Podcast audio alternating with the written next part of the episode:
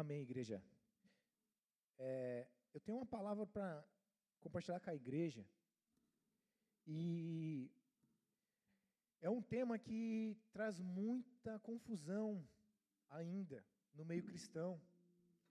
E volte e meia esse tema tem vindo à tona, então eu queria pedir que você absorvesse o que vai ser falado aqui. Você que é cristão maduro, talvez não tenha total compreensão, tem alguma dúvida, eu creio que Deus vai tirar dúvidas de nós hoje, amém? Eu quero fazer uma pergunta. De que forma um pai pode tirar um filho da prisão? Pensei. Você teve um filho, foi condenado, está condenado. Não tem fiança, não tem nada. Na teoria, né, a vontade de todo pai era o quê? Libera o meu filho aí, eu cumpro a pena no seu lugar. Se um filho, se um pai soubesse que o filho vai ser morto ou após ele ter morrido, a grande maioria dos pais falaria: "Senhor, preferi que fosse eu". E essa é a expressão do amor de um pai para um filho. E eu quero declarar sobre vocês nessa, nessa manhã que Jesus já fez isso por nós. A Bíblia diz que nós estávamos mortos, condenados, e foi para isso que o Filho de Deus desceu do céu. Morreu no nosso lugar, cumpriu uma condenação, veio, não errou, ensinou correto, e o acusaram menti, falsamente e o condenaram à morte. Deus não foi pego de surpresa, pelo contrário, na presciência de Deus isso foi planejado. Para que eu e você saíssemos dessas prisões, para que eu e você voltássemos a viver. Então, antes de tudo, eu quero declarar sobre cada um de vocês que o Senhor, ele te diz nessa manhã que ele te tira, te tirou de toda a prisão e toda a morte. Sai em nome de Jesus, você está livre para viver uma vida nova, uma vida espiritual, uma vida com o Pai. Amém? O Pai fez isso por nós. Se nós, como homens, temos esse ímpeto de fazer pelos nossos filhos, imagina o Pai que é santo, que é perfeito. Não foi isso que ele fez? Essa é a mensagem do Evangelho. Amém? Amados, a Bíblia ela traz um tema que fala sobre predestinação. Algumas vezes a Bíblia mostra esse nome predestinados. E isso, há muitos séculos atrás, deu origem a uma doutrina que atrapalhou um pouco o evangelho verdadeiro. Por quê? Porque essa doutrina, resumidamente, ela fala assim: Deus te predestinou para ser salvo, madruga. Ele te ama, tu é lindo, é um querido. Então, cara, você pode errar, você pode pecar, você pode trair, você pode. No final da história, o Pai vai te perdoar e está tudo certo. Você foi predestinado. E isso é pregado hoje. E com base na palavra, com base no que fala sobre predestinação, a gente vai mergulhar para entender se é realmente isso. Porque isso é um equívoco. Isso pode trazer a, a tal da. Não, não é a libertinagem. Deus não nos chamou para libertinagem, eu faço o que eu quiser e pronto. Não, Deus nos chamou para liberdade. Qual é a liberdade que o Senhor nos chamou? Para fazer aquilo que é certo. Para fazer o que Deus espera de nós. Essa é a verdadeira liberdade. Liberdade não é eu fazer o que todo mundo está fazendo, o que me dá vontade de fazer. Muitas vezes o que me dá vontade de fazer é errado, é diabólico, é, é, o mundo lança isso sobre nós. Existem pecados que eles nascem na gente, está na natureza humana. É um desejo natural, é o homem natural. Mas existe uma, uma arquitetura mundana do mundo que ele vai ficar o tempo todo te empurrando o pecado goela abaixo. Faz, faz, todo mundo faz, é legal, todo mundo está fazendo. Você vai ter prazer, você vai ser feliz. E isso não é liberdade. Se você faz o que os outros estão dizendo para você fazer, isso não é liberdade. A verdadeira liberdade é você estar tá livre e falar: Senhor, não quero fazer, não é bênção, eu entendi, a tua palavra fala, e eu não vou fazer. E o pai fala: Ah, você não vai fazer, então eu vou te dar força, porque esse desejo, essa tentação vem, mas eu vou te dar força para não fazer. Amém? Efésios, livro de Efésios, capítulo 1, versículo 3 ao, 3, 3 ao 14, por favor. Vou ler com vocês aqui rapidamente. Eu estou na NAA, versão NAA, Efésios 1, capítulo 1, do versículo 13 ao 14. Eu vou ler aqui muitas coisas, eu só vou falar de alguns pontos também, não quero tomar muito tempo. Diz assim no versículo 3. Vai, vai dar no telão, tá tudo certo? Diz assim, eu vou ler para vocês. Paulo dizendo, Paulo preso, escrevendo uma carta para os Efésios, a cidade de Éfeso, para a igreja de Éfeso. Bendito seja o Deus e Pai do nosso Senhor Jesus Cristo, que nos abençoou com todas, todas as bênçãos espirituais nas regiões celestiais em Cristo. Antes da fundação do mundo, nos escolheu. Em outras versões fala nos predestinou, ok?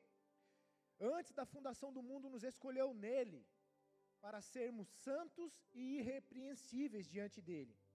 Em amor, em amor nos predestinou para ele, para sermos adotados como seus filhos, por meio de Jesus Cristo, segundo o propósito da sua vontade, para louvor da sua glória, para que ele nos conceda gratuitamente no amado, nele temos a redenção, o perdão, pelo seu sangue, a remissão dos pecados, segundo a riqueza da sua graça, que Deus derramou abundantemente sobre nós, sobre mim, sobre você, em toda sabedoria e entendimento.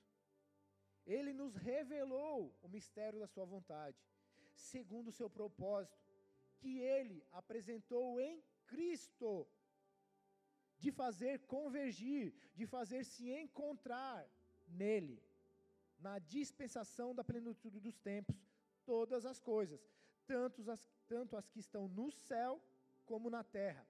E em Cristo fomos também feitos herança, predestinados, segundo o propósito daquele que faz todas as coisas conforme o conselho da sua vontade. Ele não pergunta nada para ninguém, a fim de sermos para o louvor da sua glória. Nós que de antemão esperávamos em Cristo, nele também, vocês, depois de terem ouvido a palavra da verdade, o evangelho da salvação, e tendo nele crido, receberam o selo do Espírito Santo, da promessa o Espírito é o penhor da nossa herança, até o resgate da sua propriedade em louvor e glória a Deus. Amém? Texto grande, né? Texto grande. Mas a gente vai pegar alguns pontos aqui para a gente entender de que forma a gente foi predestinado. É verdade, a gente foi predestinado. Mas para quê, como, quando e por quê? Amém? Eu estava, essa noite, meu, eu tô com, tenho dois filhos.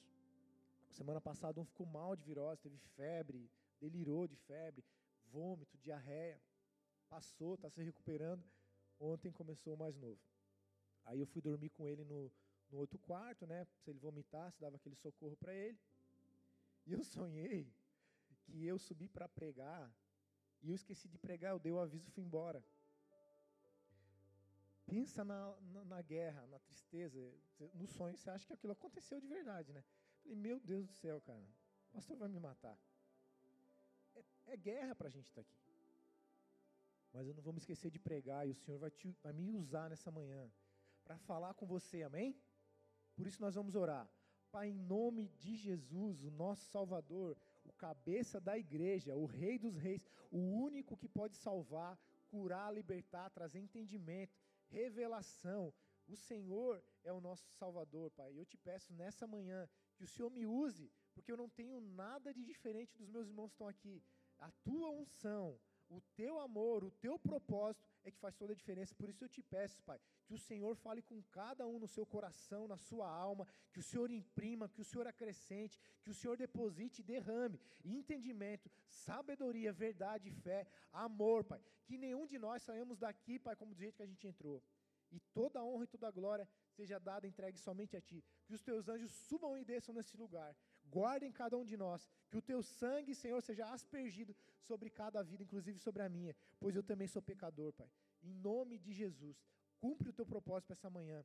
E prospera sobre aquilo que o Senhor determinou. Em nome de Jesus. Amém. Então, esse versículo, esse texto, aleluia. Glórias ao Pai. Aleluia, Pai.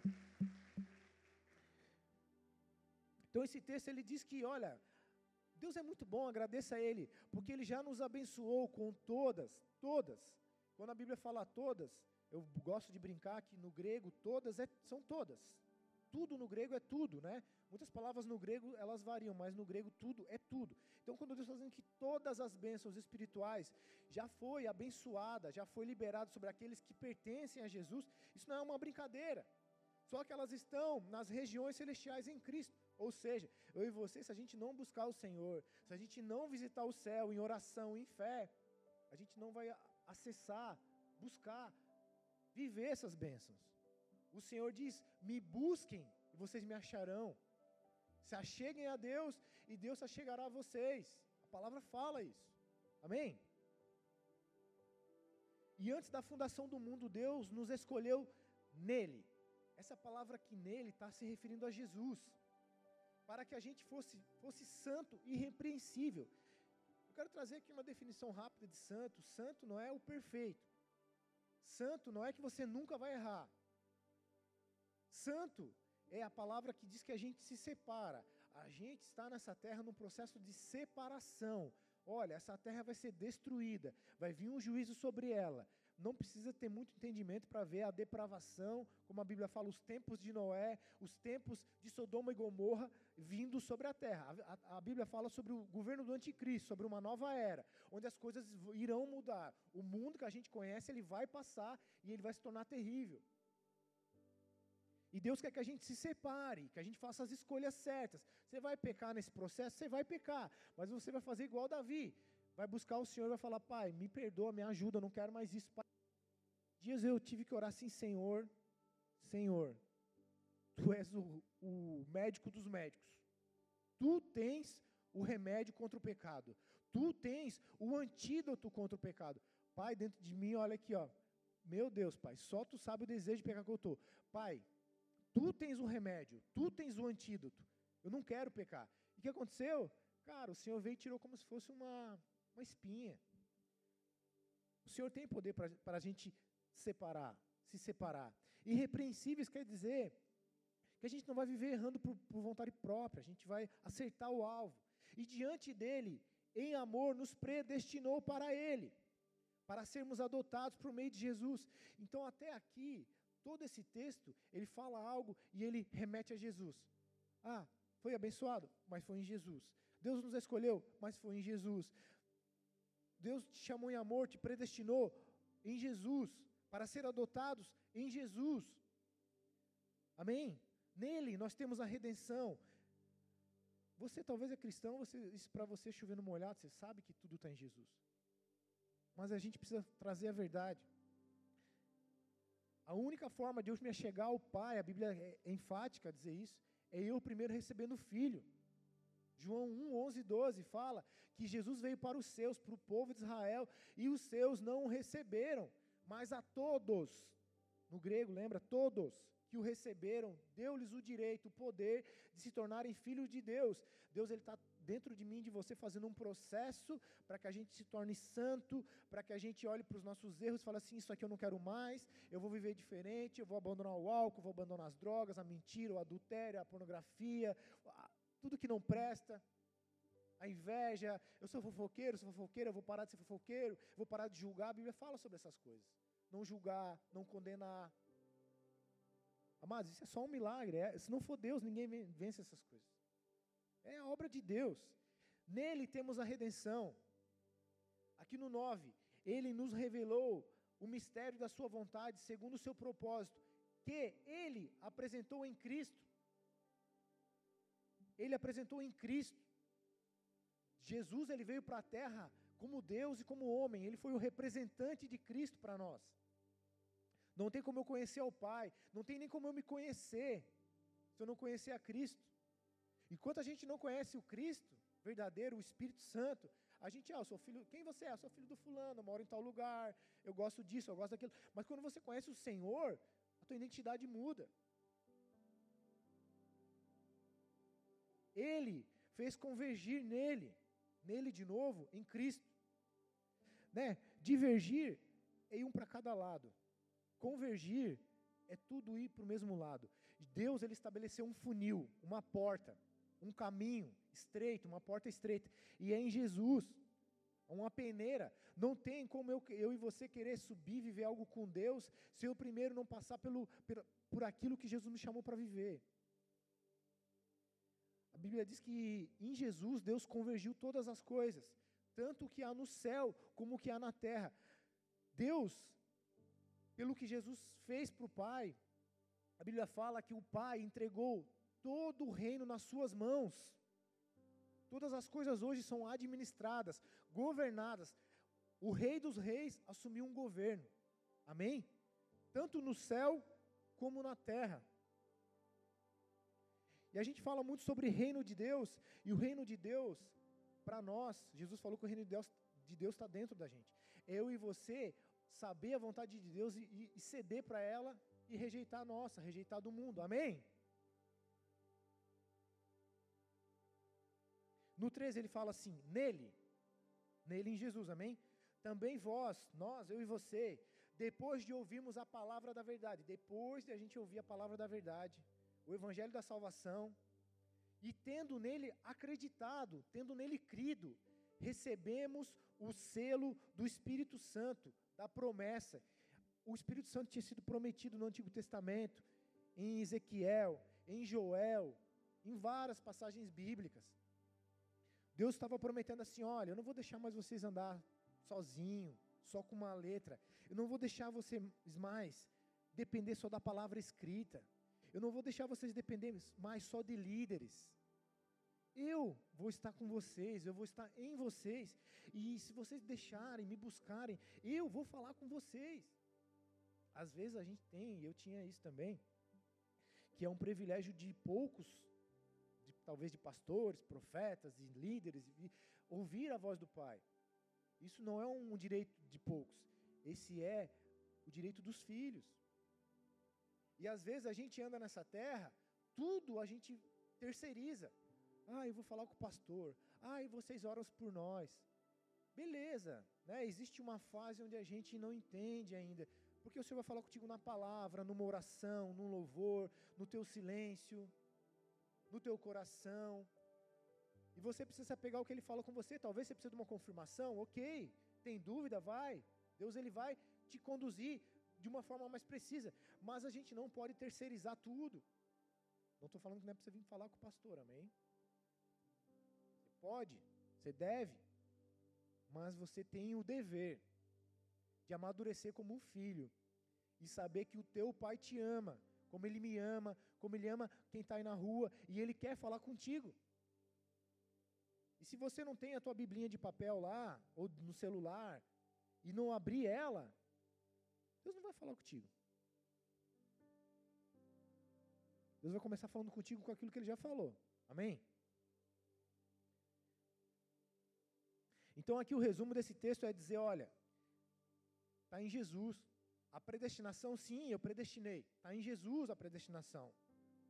Se vocês ouvirem a palavra da verdade e crerem nela, vocês receberão o selo do Espírito Santo, que é o penhor da, da nossa herança, até o resgate da sua propriedade, em louvor e glória de Deus. Eu nunca fiz isso, mas eu entendo como funciona, né? Tem as tais lojas de penhor, você precisa de um dinheiro, você chega lá e deixa o teu Rolex, deixa o teu Nike, deixa o teu Fusca. Você deixa alguma coisa de valor e você sai com um dinheiro. E se você for depois e devolver aquele dinheiro, você pode resgatar de novo aquilo que era teu por valor, né? A Caixa Econômica tem isso, alguns bancos têm isso. Você tem que comprovar que aquilo vale tanto para você receber a bênção, né? E em determinado momento, você vai lá, devolve aquele dinheiro e pega de novo aquilo que é muito importante para você, ou não, você perde aquilo, ok? E a Bíblia está dizendo que o Espírito Santo, ele é o penhor da nossa herança. Em outras palavras, o Senhor Jesus está dizendo para mim, para você hoje, olha, você tem uma herança. Eu sou teu pai. Eu tenho uma herança para você, nos céus e na terra. E o Espírito Santo é o meu penhor, eu estou deixando ele penhorado com você. Confia, está vendo aí essa, essa riqueza? Eu deixei para você uma riqueza. E ele é a prova que eu vou voltar. E você vai ter acesso à herança. Amém? Leia comigo o 1 Pedro, versículo 1 e 2. 1 Pedro, versículo 1 e 2. Eu vou falar a igreja. Tem, tem predestinado. Eu vou falar especificamente sobre predestinação. Porque você vai ouvir, eu já tenho ouvido alguma coisa sobre, si, sobre isso. Você precisa saber que versículo fala disso, o que ele está dizendo sobre predestinação, amém? Pedro, 1 Pedro 1, do 1 ao 2. Pedro, apóstolo de Jesus Cristo, aos eleitos. Outras versões fala aos predestinados, aos escolhidos, que são forasteiros da diáspora do Ponto, Galácia, Capadócia, Ásia e Betina.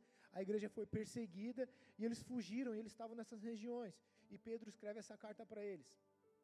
Eleitos, segundo a presciência de Deus, Pai, em santificação do Espírito, ou seja, selado pelo Espírito, separado pelo Espírito, para ter a capacidade de abandonar os velhos hábitos e viver uma vida nova, para a obediência e a aspersão, ser lavado no sangue de Jesus Cristo, que a graça e a paz lhe sejam multiplicados.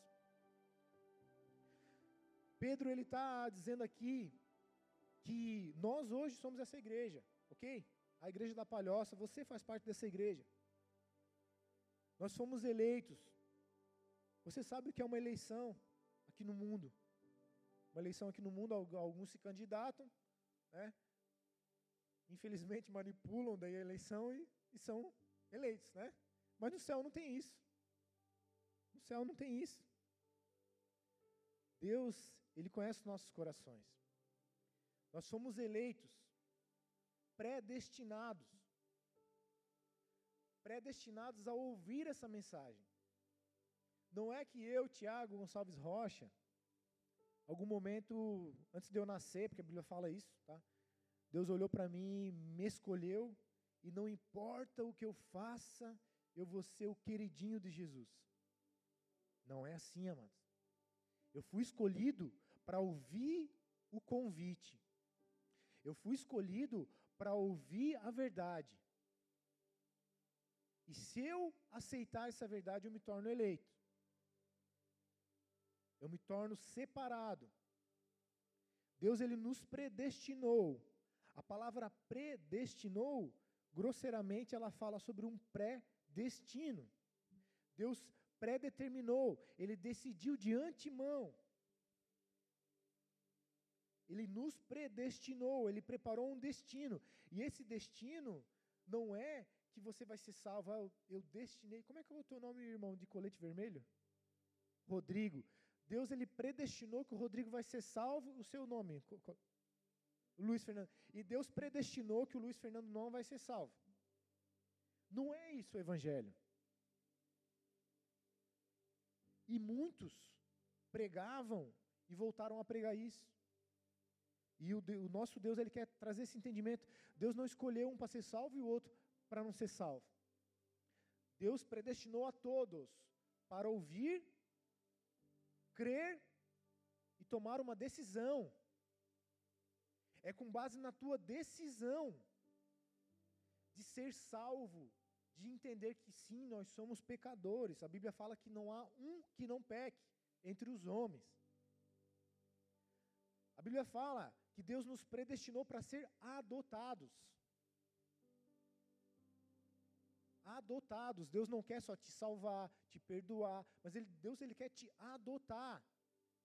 Eu fui, fiquei órfão com, com 11 anos eu era, era órfão de pai e mãe. Eu não fui adotado por uma família, mas eu tinha muitos irmãos. E sim, de certo modo eles me adotaram. Foram o meu refrigério, o meu socorro. Tanto que quando eu estava fazendo 20 anos, eu fui morar na, com a minha irmã, que já era cristã, que já conhecia a verdade. Os outros irmãos que eu moravam, era doidura. Drogas, rock and roll, né, sexo, era um mundão. Sodoma, Gomorra, tempos de Noé. Senhor, me deu uma oportunidade de, de ouvir a mensagem, de ser eleito. A predestinação estava assim sobre mim, sobre como, como está sobre todos vocês. Só que eu ouvi, criei, entendi que eu precisava, que eu queria, que era tudo que me faltava, e aquilo foi real na minha vida. Eu fui adotado, fui salvo, eu entendi o amor do Pai. Então eu e você, nós fomos sim predestinados para ser salvo, chegar ao arrependimento, ser adotado, se comportar como filhos. Quando a gente é adotado, eu fui morar com a minha irmã né, com 20 anos, daí, entre aspas, eu fui adotado. Ela tinha a casa dela, as, regra, as regras dela, os princípios e valores dela, e eu tive que me adequar. De cara, ela me falou: Olha, você quer vir para cá? Pode vir, eu vou te cuidar, mas você vai ter que voltar a estudar, voltar a trabalhar, porque eu já tinha largado tudo isso. Deus foi tão bom comigo que algumas pessoas oravam por mim e quando ela me falou isso, ela, eu ainda liberei uma palavra, falou assim, mana, não é só isso que eu quero, eu quero ter uma vida nova. Eu não aguento mais a minha vida. Porque com 20 anos eu estava já tinha chego no crack, resumidamente, não vou entrar em detalhes, amém? Então, quando eu fui adotado por ela, na verdade eu fui adotado pelo Senhor através da vida dela, eu, eu voltei a estudar, a trabalhar, eu comecei para a igreja, comecei, querendo ou não, vinha para a igreja, eu saí dali melhor. Já falei aqui umas vezes, um pastor nunca me falou, olha, para de mentir, para de roubar, para de usar droga, não sai se envolvendo sexualmente com ninguém. Ninguém me falou isso.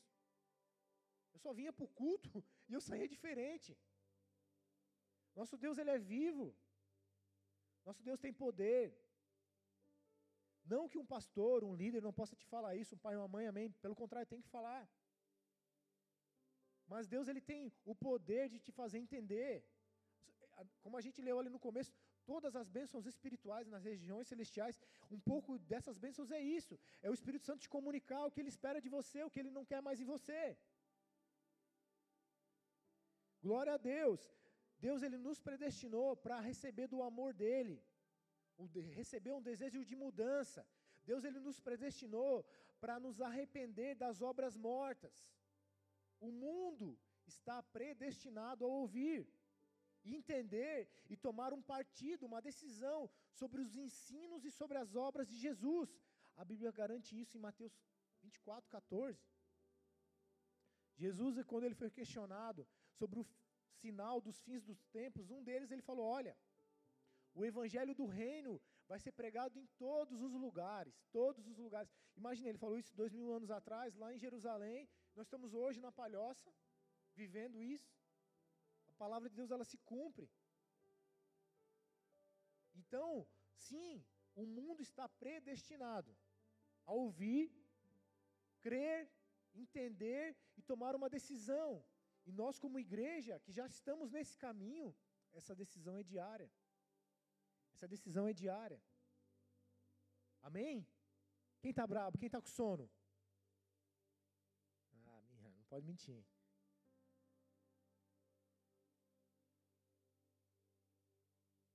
Mateus 24, 14 diz isso. Jesus falou: olha, o evangelho do reino vai ser pregue em todas as nações como testemunho. Deus ele não vai excluir as pessoas. E caso alguém não ouça e morra sem ouvir, isso é entre ele e Deus. Nosso Deus é um Deus presciência e sábio.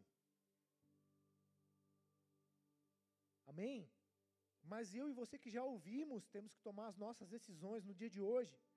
Deus, Ele não nos manipula. Deus, Ele não nos predestinou ao ponto de a gente não poder fazer escolhas. Pelo contrário, Deus, Ele interfere de forma positiva. Deus, Ele nos ajuda através do Seu Espírito Santo. É o que diz em João 18,6. Evangelho de João 18,6 diz que. Quer botar na tela aqui, amarelo?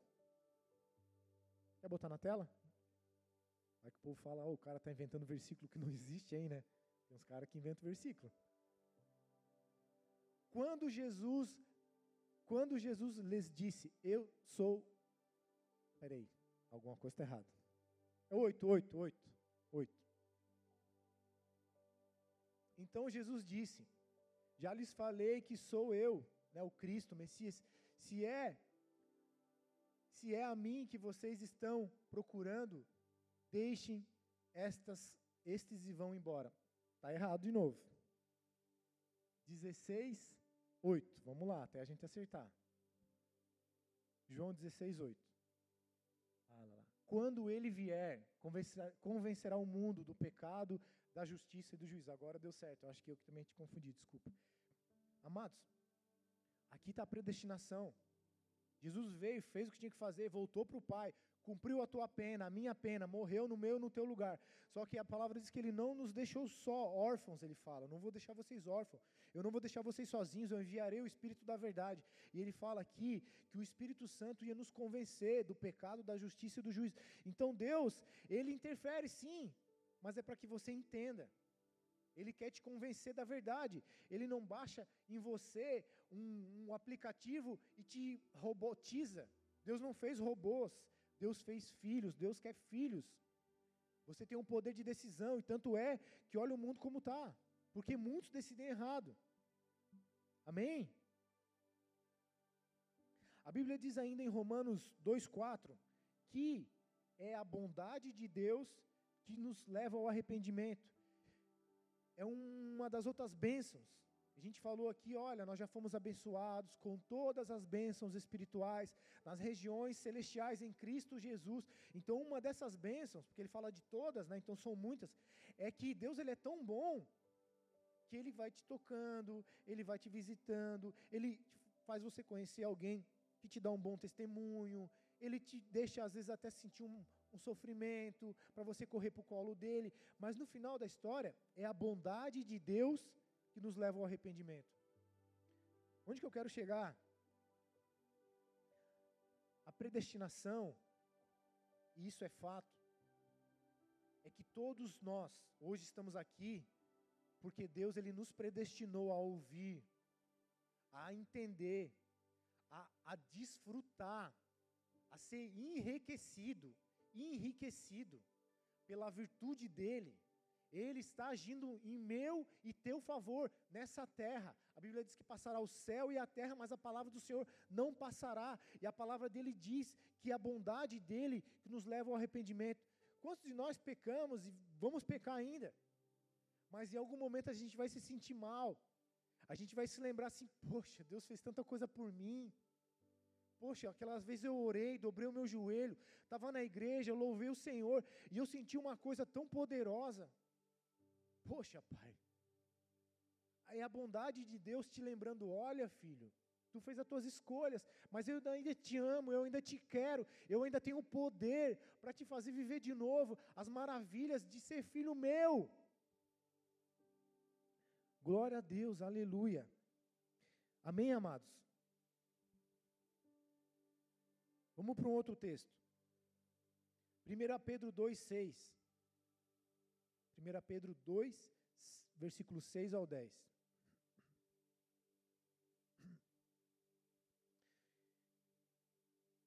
Pois isso está escrito: Eis que ponho em Sião uma pedra angular. Esse Sião está falando de Jerusalém, né?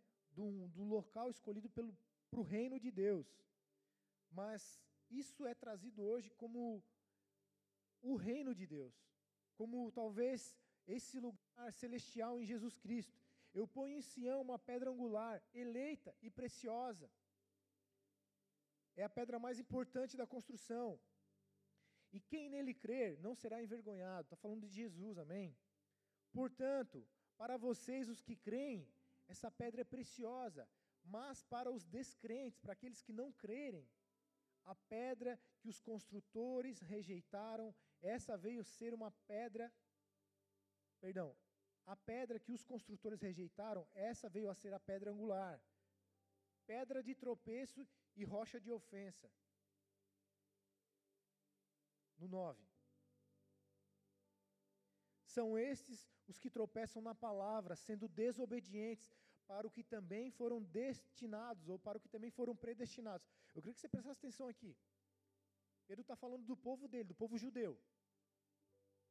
E ele está dizendo: olha, Deus estava construindo algo e ele pôs uma peça, uma pessoa, uma, uma, uma peça-chave. Quem não sabe o que é uma pedra angular, aquelas construções antigas, elas eram feitas de pedra, né, encaixado uma na outra, e chegava num ponto mais alto aqui, tinha que ser colocado uma pedra que ela tinha um ângulo exato, porque era o peso dessa pedra que ia fazer todas as outras se encontrar e fazer as outras não cair. É uma pedra angular, ela tem um ângulo perfeito lá no alto, que sustenta tanto o que está para um lado como o que está para o outro. E a gente pode trazer isso como se Jesus fosse essa pedra angular para ligar o Antigo Testamento com o Novo Testamento.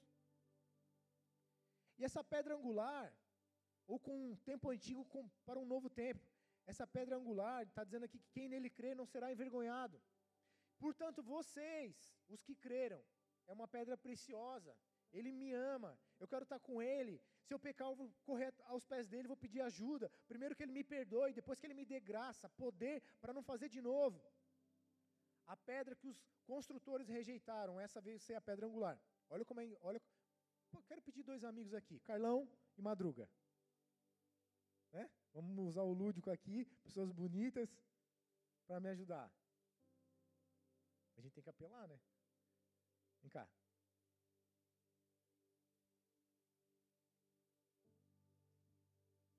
Os dois aqui, por favor. Não vou, não vou constranger vocês, tá? Eu amo vocês. Do meu lado aqui, Madruga. A Bíblia está dizendo que Jesus veio para os dois. Madruga é israelita. O irmão é, é gentil, não conhece. O Carlão ele é gentil, ele não conhece, ele não esperava uma salvação. Pelo contrário, ele era, ele se sentia como excluído. Vem mais para frente um pouquinho. Vocês são grandes aparecem, eu estou só Jesus veio para os dois. É, é verdade. Jesus veio para os dois.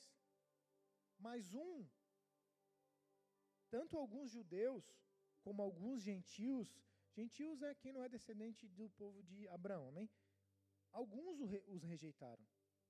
Só que era a cereja do bolo, era aquilo que Deus tinha de mais precioso para entregar. Deus não vai vir com algo a mais que isso.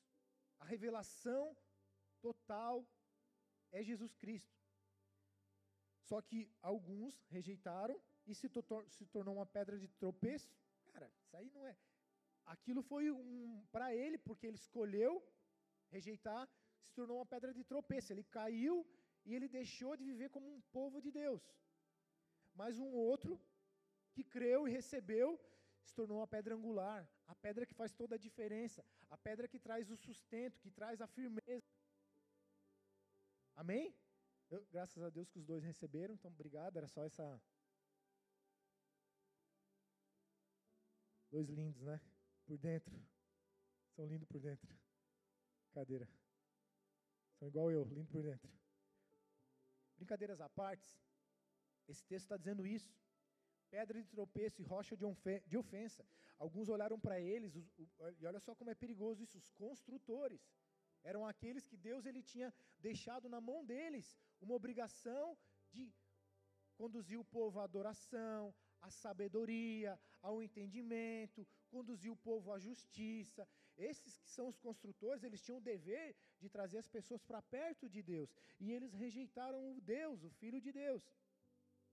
Estes são os que tropeçam na palavra, sendo desobedientes para o que também foram destinados, pré destinados. Vocês entendem que não foi da vontade de Deus, foi a vontade deles. Talvez alguma coisa, orgulho, soberba. Não, a gente que manda. Eles se vestiam diferentes, eles falavam diferentes, eles usavam da bênção celestial a favor deles e não a favor dos demais.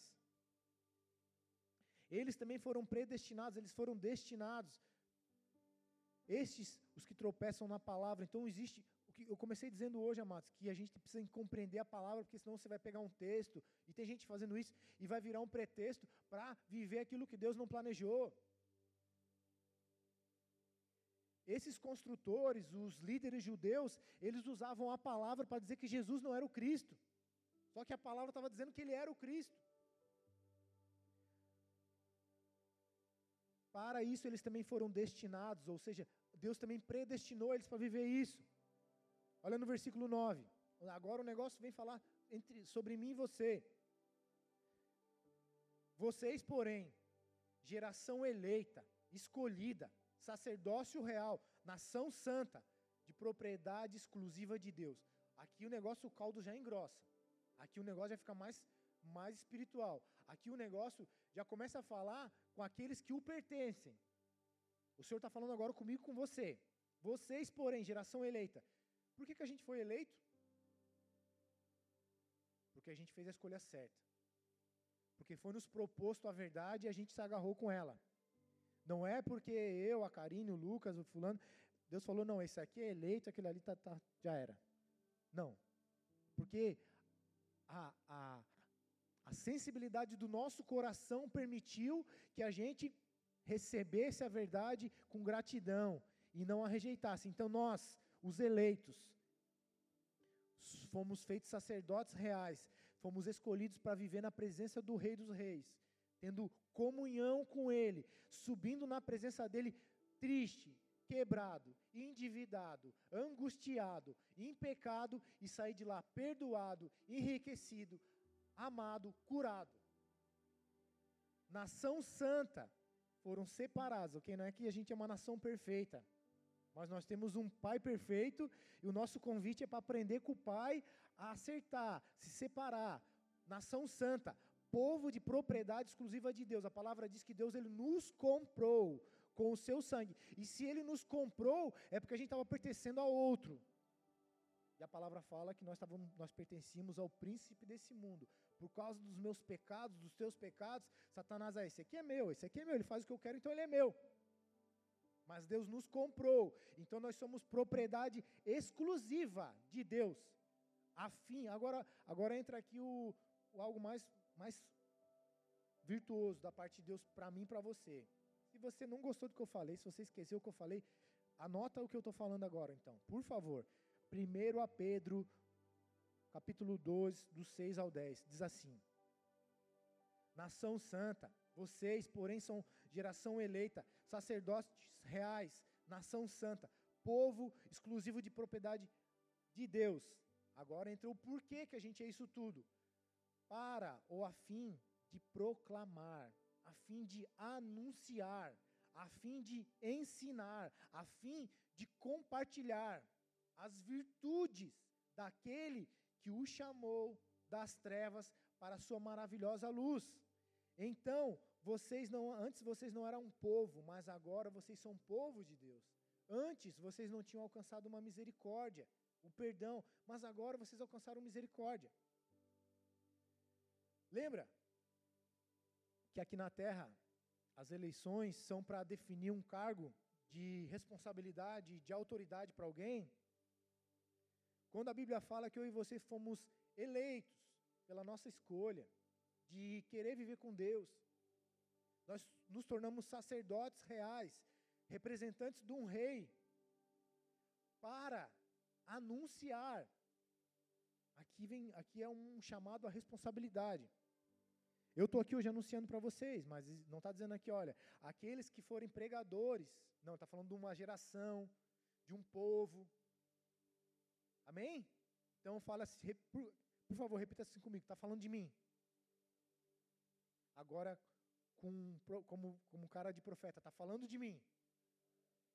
Agora com fé, por favor, está falando de mim.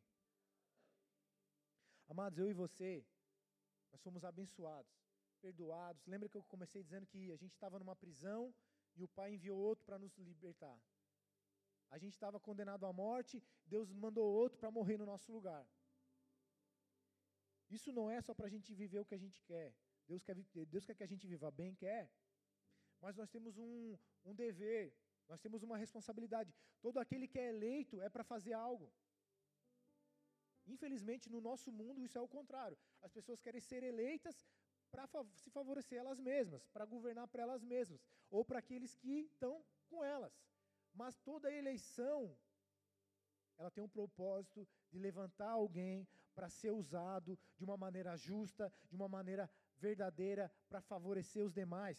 Então eu e você nós fomos predestinados a ouvir, crer, aceitar e viver um relacionamento com Deus porque Ele quer que a gente proclame, que a gente anuncie, que a gente viva, que a gente mostre para os demais as virtudes daquele que nos chamou das trevas para a luz. E quais seriam essas virtudes? A gente está falando aqui desde o começo.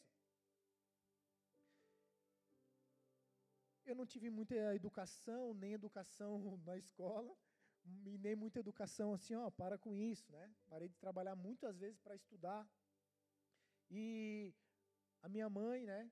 É, já contei várias vezes, a minha esposa nem gosta que eu, que eu fale muito, que eu sempre falo isso, mas a minha mãe, ela não conseguia controlar os filhos, eram filhos já adultos, casados, um, era uma loucura a nossa família, não vou nem tentar explicar, mas eu cresci vendo o jornal, do, jornal da, da, da, Globo ali, da, qual que é o jornal ali, como é que é o nome do jornal? Hoje? Não, né? Jornal, jornal Nacional. E a novela, do lado de um, dois irmãos fumando baseado, numa sala, numa casa, tudo fechada. Eu criança. Eu aprendi a promiscuidade sexual com os meus irmãos. Eles me ensinaram, me introduziram. Eu conheci droga na minha casa. Eu cresci num ambiente onde havia briga, uma loucura, álcool. Saíam rindo para o bar, voltavam com o olho roxo, sangrando, e era entre eles mesmos. Eu, criança, eu tinha que sair correndo para chamar alguém para separar a briga. Então eu cresci nesse, nesse, nesse ambiente. E que, que, o que, que gerou em mim, o que, que sobrou para mim? Uma herança. Tanto uma herança é, de aprendizado, mas também uma herança espiritual. Aquilo era, um, era um, uma, um espírito familiar que já vinha sobre a minha família há muitos anos. Meu pai era alcoólatra, tudo errado, sabe? Casa e separa. Amados, isso não é uma. Isso é. Não é uma coincidência. Isso é um espírito geracional que se a nossa geração não bater o pé e falar assim, não, Deus tem algo novo para mim, eu não vou viver isso, eu vou viver algo novo, eu vou viver a vontade de Deus. Eu entendi que eu sou pecador, sim, mas Ele me ama, Ele me perdoa, e Ele vai fazer tudo novo, basta eu me esforçar um pouquinho. Você foi eleito para cancelar isso na tua geração, para isso não passar para os teus filhos, para isso não entrar no teu casamento. Quantas histórias se repetem? Ah, a mãe, a mãe casa e separa, a mãe casa e separa, a filha casa e separa, casa e separa. O, o filho, o pai bate na mãe, o pai bate na mãe, o filho casa, bate na esposa. O cara é, é o pai é alcoólatra, o filho vira alcoólatra. Estou falando coisas espirituais, amados, isso não é uma coincidência. Não é porque tem um bar na esquina da tua casa. Isso é uma uma condução do príncipe desse mundo. Isso foi planejado para que você não viva, não seja eleito, não seja o teu predestino não te alcance. Deus ele predestinou que em algum momento você tenha um encontro com ele. O que, é que o inimigo vai fazer? Cara, eu tenho um negócio melhor. Tem um negócio melhor, cara. Negócio de ser crente. Tá maluco? Vamos aqui, ó.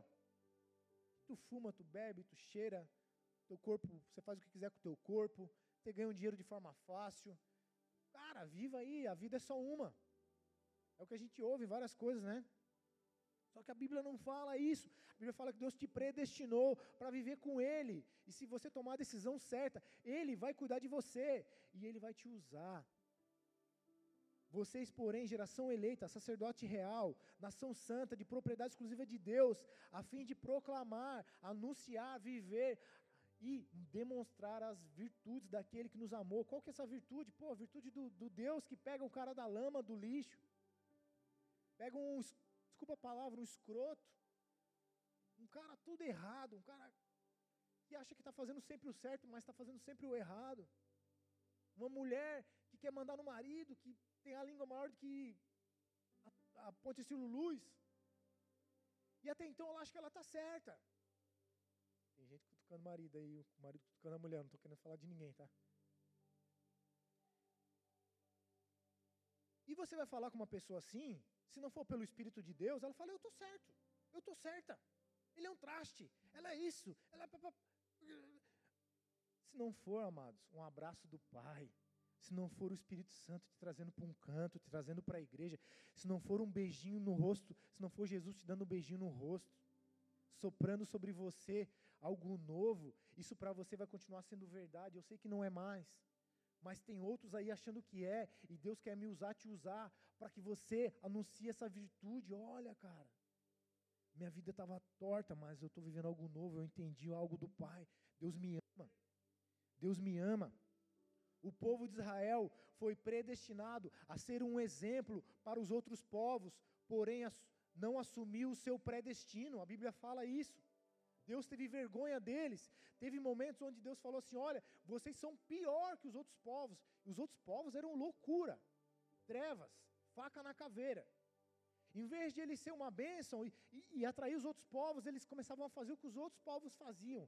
Por isso que você vê eles tantas vezes sendo, cativo, sendo castigados, levados em cativeiro, amém? E eu e você, como igreja, não vamos fazer isso. Nós vamos assumir o nosso destino. Os anjos, a Bíblia fala, que os anjos foram predestinados também a serem ministros, mensageiros eternos de Deus. Mas alguns decidiram seguir um mentiroso, o pai da mentira. E também perderam a sua predestinação. Na tua Bíblia diz isso? Na minha Bíblia diz isso. Você entende que Deus não manipula. Que Deus não quer robôs. Deus é amor. A Bíblia fala que Deus é amor, Ele quer que a gente aprenda a o amar. Esse é o maior e o verdadeiro e o eterno mandamento, o dom eterno. Os anjos decidiram abandonar o seu predestino e também perderam sua predestinação. A igreja tem essa predestinação em Jesus Cristo, porque a Bíblia fala que Jesus ele é o cabeça e a igreja é o corpo. Eu estou mexendo minha mão, falando com a minha língua, estou tentando fazer cara de gente bonita, né? Mas, é, né? Mas isso é porque o cabeça, a cabeça, a minha alma, o meu ser vivente está governando, direcionando. Então, quando a Bíblia fala que Jesus é o cabeça e a igreja é um corpo, quer dizer que existe sim. Não, vocês viram um corpo sem cabeça? Está morto. Né? A gente vê aqueles filmes de fantasma, de monstro, de lobisomem. Enquanto você dá um tiro, arranca o braço, né? faz um monte de coisa, ele está vivo. Mas a hora que você arranca a cabeça. Então, nós não fomos chamados para viver sem a cabeça. Nós temos um cabeça, o reino dos céus. Jesus ele é o cabeça, é ele que governa. Quando a, a igreja tenta, ou eu e você tenta sair, se desligar da cabeça, é morte, é engano. A gente sai do nosso predestino. Deus quer te usar como uma mão, como um peito para dar um abraço, como um olhos para olhar com carinho. Deus quer usar a tua voz, a tua boca para declarar uma palavra de amor, para convidar alguém para ir na tua casa jantar com você, orar por ela, para vir para a igreja. Deus quer te usar. Amém?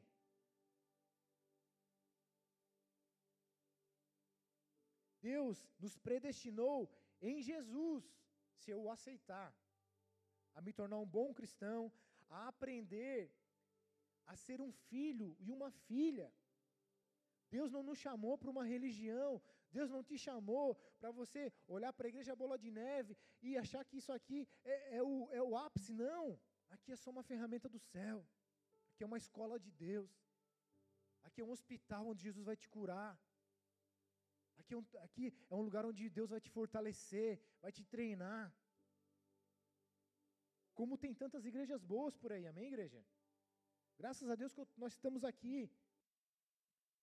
A igreja tem essa predestinação, eu e você temos essa predestinação de se tornar filhos, de viver como filhos. Quem tem filho aí? Quem já foi filho? Todo mundo, né? Quem nunca errou?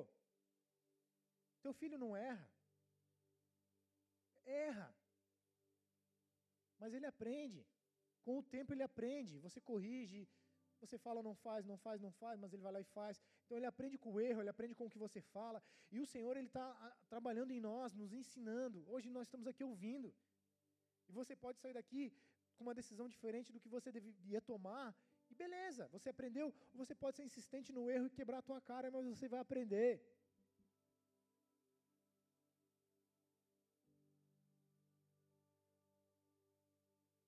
Deus, ele tem um predestino geral. Ele tem um predestino geral, que é que todos, como Jesus falou, olha, a, antes de eu voltar, o evangelho do reino, a minha mensagem, vai ser pregada em todas as nações. Vai ser pregada. Deus tem esse propósito geral, essa predestinação, a qual eu e você já fomos introduzidos, amém?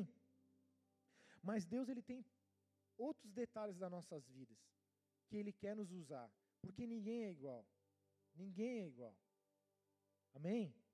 Hoje eu estou pregando, amanhã pode ser você. O pessoal subiu, fez o louvor.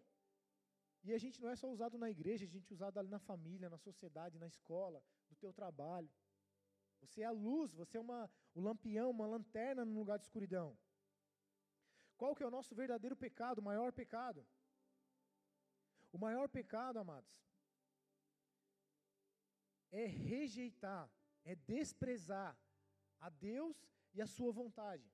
A gente pode né, abrir vários tipos de pecado. Ah, desejou uma coisa que não é bênção, mentiu, é, invejou, falou mal, teve um algo ruim dentro de você, ou fez algo ruim, é pecado.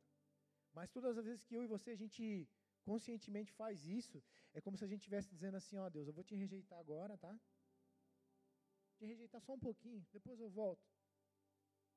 Quando eu e você rejeitamos a Deus e a sua vontade, esse é o verdadeiro pecado. A gente rejeitar o seu amor, a sua salvação, e muitos decidiram de verdade rejeitar isso para sempre. E esse é o, é o pecado pelo qual Deus vai julgar eles. Olha, o que eu podia fazer? Você me rejeitou a vida inteira. Não é porque você fez isso, aquilo. Eu, se você me aceitasse, se entregasse para mim, eu ia te ajudar com essas questões, para mim são detalhes. A minha obra é alinhar a tua vida, te dar um novo coração, te dar entendimento. A minha obra é te fortalecer para vencer os desafios desse mundo. Eu e você não podemos de forma alguma rejeitar, nem que um, se ele vier com correção, a Bíblia fala que Deus corrige aquele que ele ama. Amém? Nós fomos criados, resumidamente, para dois objetivos. Resumidamente. O primeiro é adorar a Deus, seja da forma que for, na igreja, em casa, trabalhando, estudando, sendo um bom marido, sendo uma boa esposa, sendo aquilo que Deus te chamou para fazer, você está adorando a Deus. Você adora a Deus no louvor também, mas você adora a Deus sendo luz onde Ele te chamou para ser luz. Mas Ele também te chamou não só para adorar Ele, mas para ter prazer na Sua presença. Eu estava ali e Deus me abençoou com um prazer na Sua presença. Eu chorei igual criança pequena. E olha, amados, não sei você, mas eu usei de tudo, procurei prazer em tudo. Eu tem criança, quem tem menos de 12 anos aí? Tem um lá atrás bem pequenininho. Tem menos de 12? Tá, eu não vou falar muita coisa. Mas, não sei o que você fez, amigo. Mas quando você olha para alguém que estava vivendo tudo o que queria e fala assim, não quero mais, essa, essa pessoa não é louca, no mínimo ela achou algo melhor. Deus está te trazendo para algo melhor. O Evangelho não é um peso o Evangelho é para você viver o prazer de ter Deus como Pai, Jesus como Senhor, como, como irmão mais velho. Você poder confiar em Deus. Talvez eu fale de pai e muitos se lembrem do seu pai, mas eu estou dizendo que não é esse pai, é, o, é um pai perfeito que eu e você temos que conhecer dia a dia. Amém? Para a gente ir para o final.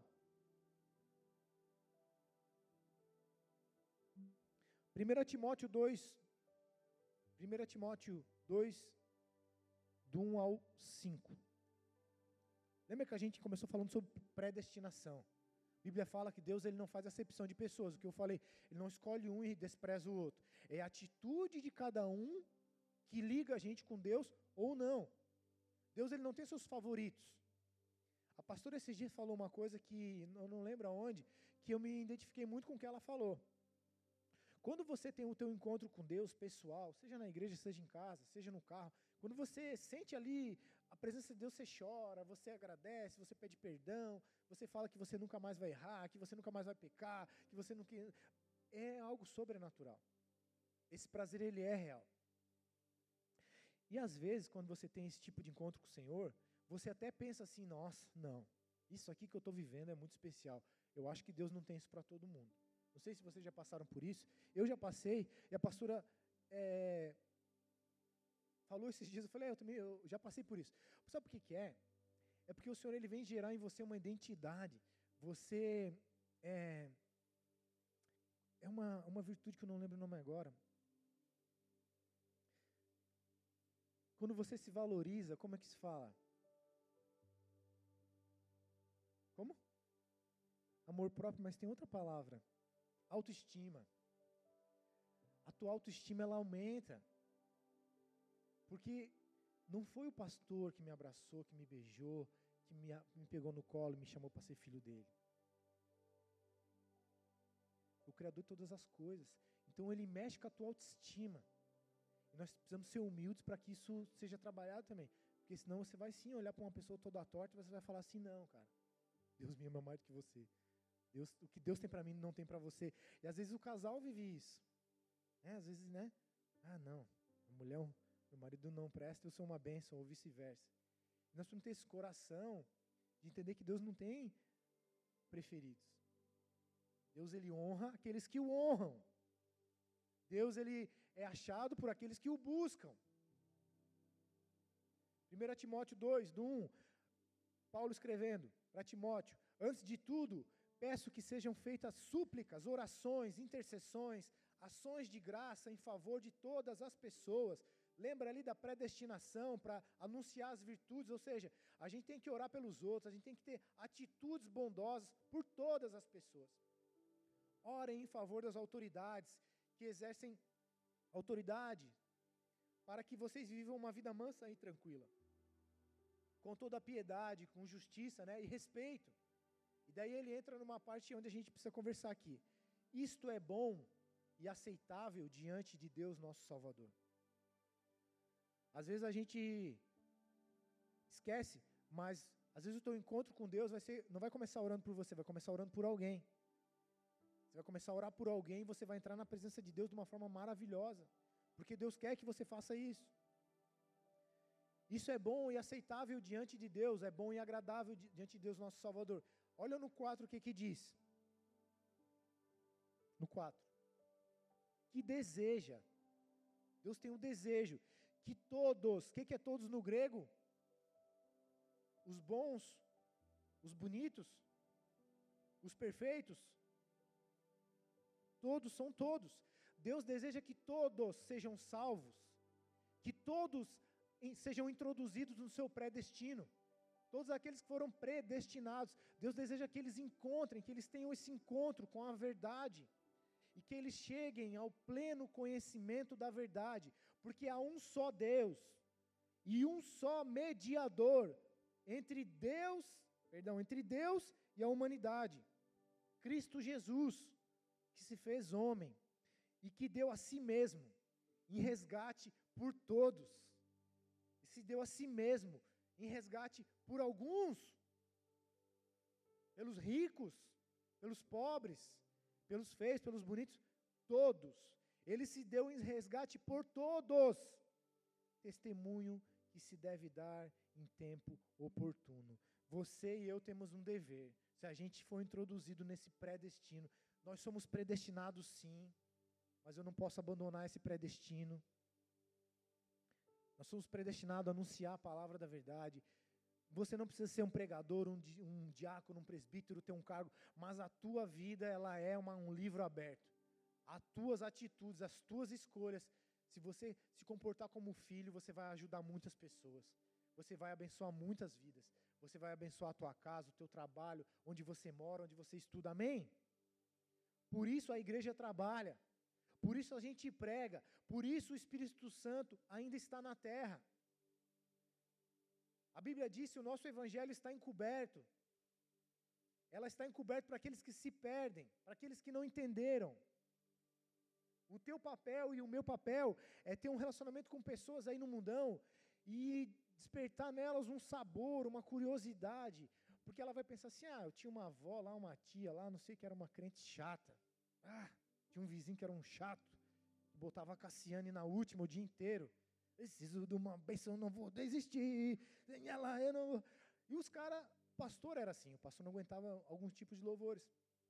Mas a pastora achou o louvor certo e ele falou: oh, que bênção. Então eu e você fomos chamados. Cacildo escutava a Cassiane, até hoje, né, Cacildo? Eu escuto, tá? Né? Brincadeira, tá? Inclusive essa música, eu amo essa música. Eu choro nessa música. Amém? Deus nos chamou para somar, o teu vizinho, o teu irmão, o teu parente, tua avó, ela vai lembrar, pô, tinha um crente chato lá. Mas agora, pô, eu conheci uma pessoa que ela é crente também, mas ela não é tão chata, ela não. Puxa, eu senti uma presença, eu entrei na casa dela, ela me deu um abraço, passou um café na hora para mim, e pediu para orar, e me, e me falou, volta quando quiser. Ou eu peguei o ônibus com alguém levantou. Sabe, mas você tem milhões e milhões de maneiras de ser útil ao teu pai, de se comportar como filho. Não é só subindo no altar para pregar, amém? Para a gente ir para o final, Ezequiel 3, capítulo 3, Ezequiel também capítulo 18, não precisa botar no telão. Esse capítulo do profeta Ezequiel diz assim, capítulo 3, como o capítulo 18 diz assim: Olha, se um justo, ou seja, se um filho, se desviar dos, dos seus caminhos, ele abandonar o seu predestino, e se ele morrer nessa condição, a culpa é dele. Mas, se o ímpio, se aquele que não quer nada comigo, em algum momento, mudar seu estilo de vida e viver comigo, e morrer nessa condição, eu não vou levar em conta o que ele viveu no passado. Eu vou levar em conta o que ele viveu comigo. O Senhor é um Deus de perdão. Deus ele te ama, te quer, e se você e eu decidimos acertar diariamente, ele vai nos favorecer por causa disso. Mas, ao contrário disso, eu e você tá com o Senhor hoje, e amanhã ou depois, por causa que alguém espirrou do teu lado, por causa que o pastor não te deu aquele abraço que você queria, por causa da tua esposa, por causa do estacionamento, por causa da, da parede que é preta, por causa do irmão que você fala assim, ah, não quero mais. Se você se desviar da tua justiça, você abandonou o teu predestino. Aí é você e Deus. Aí a conta é tua. Amém? É fato, Deus ele é presciente. Deus ele olha para mim, para você, ele sabe quem vai abandonar ele, quem vai permanecer com ele. Mas ele não desiste de nós até o final. Porque na Bíblia está escrito assim: olha, enquanto houver fôlego de vida, enquanto a pessoa estiver viva, há esperança. Quantas e quantas e quantas pessoas morrem na hora da morte, clamam, se arrependem, alguém ora por elas e elas são salvas. Não foi assim lá na cruz? Não foi assim lá na cruz? Não tinha dois, um do lado, um de outro, e um falou: Olha, cara, tu és Jesus, ele não tinha entendido isso até agora. Estava tava sendo crucificado porque aprontou. Não é porque pegaram ele orando, é, dando comida para pobre. Um olhou para Jesus e falou: Cara, tu é Jesus mesmo, cara, tu é o filho de Deus, tu é o Messias, cara. E o outro falou: ah, Fica quieto aí, ô Mazanza, você é um tolo aí, ó. Um fez a escolha certa, o outro fez a escolha errada. E eu queria dar um testemunho bem rapidinho. A Bíblia diz em Salmo 32,6, que foi o salmo que a gente começou aqui, que a Bíblia também diz assim, não precisa nem abrir, a Bíblia diz assim, ó, aquele que for fiel até a morte será salvo. A Bíblia diz também assim, olha, em João, não pequem, mas se alguém pecar, saiba que tem um advogado junto ao Pai, Jesus. Ele te inocenta. Você precisa mudar a tua vida. E você também tem um sumo sacerdote que tem compaixão de você, porque ele também, como você, foi tentado em tudo. Tudo no grego é tudo. A minha mãe, eu não conheço bem a história da minha família. Cada vez que a gente se reúne, eu escuto uma coisa e falo, meu Deus, eu não sabia disso. E eu sei que a minha mãe, ela, na sua adolescência ali, ela era cristã, era da Assembleia de Deus. O marido dela, né, que não é o meu pai, porque ela ficou viúva, depois teve eu com outro marido, ela é cristã na igreja e tal e tal. E o meu irmão mais velho, ele aprontou na igreja, começou a namorar com uma, com outra, né? Começou a aprontar, né? Não teve temor, né? E o, o a, a, a, liderança, o pastor chamou ela, né? E olha, ou tu educa o teu filho, ou não dá, cara. Tá beijando uma, beijando outra, tá, tá, não é bênção. E ela já estava viúva nessa época até onde eu sei. E ela ficou mal com aquilo, não sabia como lidar, né? Não, ela deixou de ir na igreja, se desviou. Foi um justo que abandonou seu predestino, ok? E por conta disso, ela viveu mal pra caramba. Um monte de doença, se relacionou com um monte de gente. Eu sou filho do quarto relacionamento dela. Fumava um cigarro atrás do outro. A, as pernas da minha mãe, eu não consigo nem descrever, mas as, celulites dela era mais grossa que o meu dedão. Sério, eu nunca vi uma pessoa daquela forma. As pernas dela, também criou dez filhos, doze, porque dois morreram no parto, alguma coisa assim. As pernas dela era assim, ó, deformada de celulite. Fumava, fumava. Sofreu pra caramba. Porque ela se desviou do seu destino. Só que o nosso Deus, por amor e compaixão, aproximou pessoas eleitas, pessoas que não tinham abandonado seu destino, pessoas. A minha irmã era uma dessas, a irmã que me levou para morar com ela. E aos poucos Deus foi amolecendo de volta o coração da minha mãe. E uns três ou quatro meses ali antes dela falecer, ela começou a ir para a igreja de novo, inclusive para a Assembleia de Deus. Eu tinha 11 anos na época, e eu vi eu conheci uma mãe que eu nunca tinha conhecido. Eu vi uma transformação. Pena, né? Porque foi os últimos três, quatro meses ali. Mas minha mãe era faca na caveira. Minha mãe era preconceituosa. Minha mãe. Por, por ter vivido longe do Senhor, amém? Mas o Senhor foi tão misericordioso e bom que deu de novo uma chance para ela e ela falou: beleza, eu quero. Eu preciso. E ela veio a falecer quatro meses depois, mas o que eu posso testemunhar é que eu vi uma mãe diferente. Eu vi a melhor versão da minha mãe. A minha mãe, olha, misericórdia, eu vou contar uma coisa aqui. Vocês são adultos, vocês vão. Minha mãe era preconceituosa naquela época, amém? Depois ela mudou. Jesus transformou ela.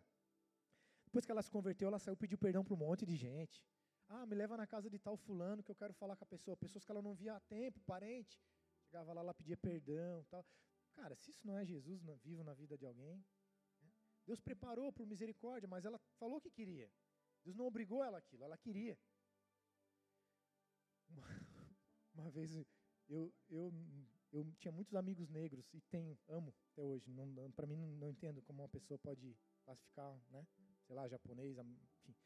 E época de Copa, eu e meu amiguinho, ele vinha, ela cismava muito com ele. Olha o apelido do guri, Buiu. E ele vinha descendo a ladeira que a gente morava com o braço aberto assim, gol. E era época de Copa. Eu não sei nem se eu posso falar o que ela falou. Mas ela falou assim: oh, oh, o urubu quer voar. Misericórdia. Misericórdia. Misericórdia. Eu estou contando para vocês a pior versão da minha mãe. A pior versão da minha mãe. Mas eu vivi a melhor versão da minha mãe. E a, me, a melhor versão da minha mãe foi, sabe qual? Uma mulher em Deus. Uma mulher em Jesus.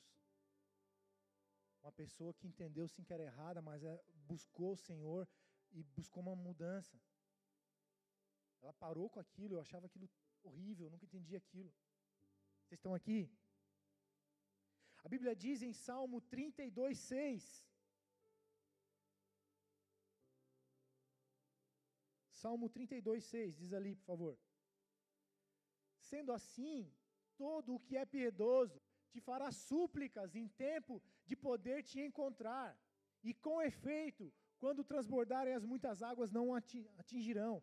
Deus está dizendo que aquele que um dia teve algo com ele, vai voltar a suplicar, em tempo de conseguir o encontrar. As muitas águas é enchente, meu querido, é morte. E eu vivi isso, quando eu li esse texto, eu falei, a minha mãe viveu isso. Deus deu uma oportunidade, ela, ela fez a escolha certa, e antes das águas transbordarem, ela fez a súplica dela e ela encontrou o Senhor. Amém? A Bíblia diz assim: muitos são chamados, mas poucos são escolhidos. Por que poucos são escolhidos ou por que poucos são eleitos? Porque as nossas escolhas são as nossas responsabilidades diante de um Deus vivo que nos fazem eleitos. Existe um predestino para todos nós, mas eu só vou viver esse predestino se eu decidir viver com Jesus. Eu vou errar? Vou.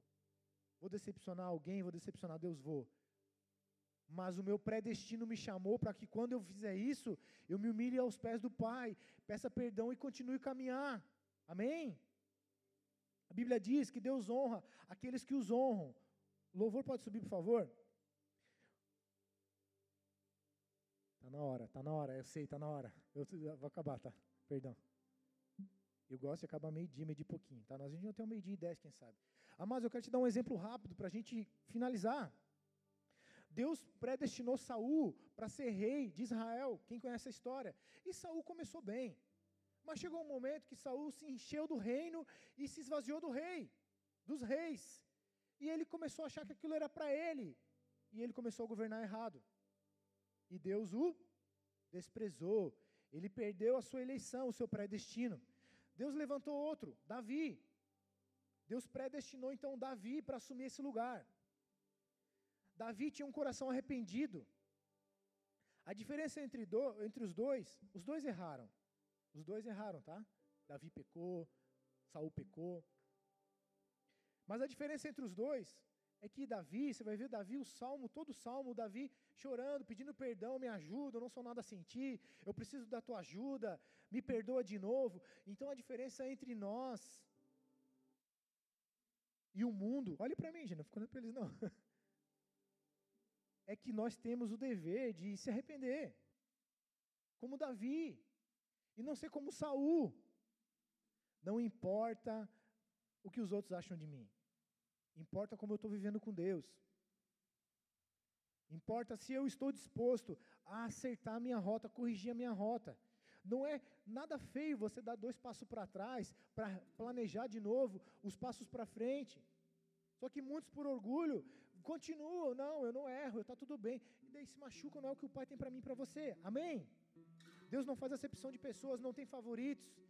É a nossa atitude frente à Sua verdade que nos torna eleitos em Jesus, nos torna favorecidos por um pré-destino. Amém? Conclusão: Sim, nós somos eleitos, predestinados para ouvir a mensagem do Evangelho, o convite da adoção, receber do amor de Deus e desejar ter uma vida nova. Encarar o arrependimento das obras mortas. O mundo está predestinado a ouvir, entender e tomar um partido, uma decisão sobre os ensinos e sobre a obra de Jesus Cristo. E eu e você estamos aqui na igreja hoje porque a gente está investindo nessa transformação, nessa mudança, amém? Deus ele interfere, nos ajudando. O Espírito está aqui hoje para nos convencer, para nos conduzir, para nos dar um entendimento verdadeiro. E eu quero que você saia daqui hoje com entendimento. Existe sim predestinação, mas a predestinação é você seguir Jesus, é você se entregar e ser obediente. Não existe essa predestinação onde Madruga foi selado para ser salvo e a esposa dele não, e não importa o que cada um faça, cada um vai para o lado. Não, Bíblia não diz isso, a Bíblia diz que depende do que eu vier a fazer. Eu vou alcançar ou não a minha herança. Amém? Baixa a cabeça e feche os seus olhos, por favor.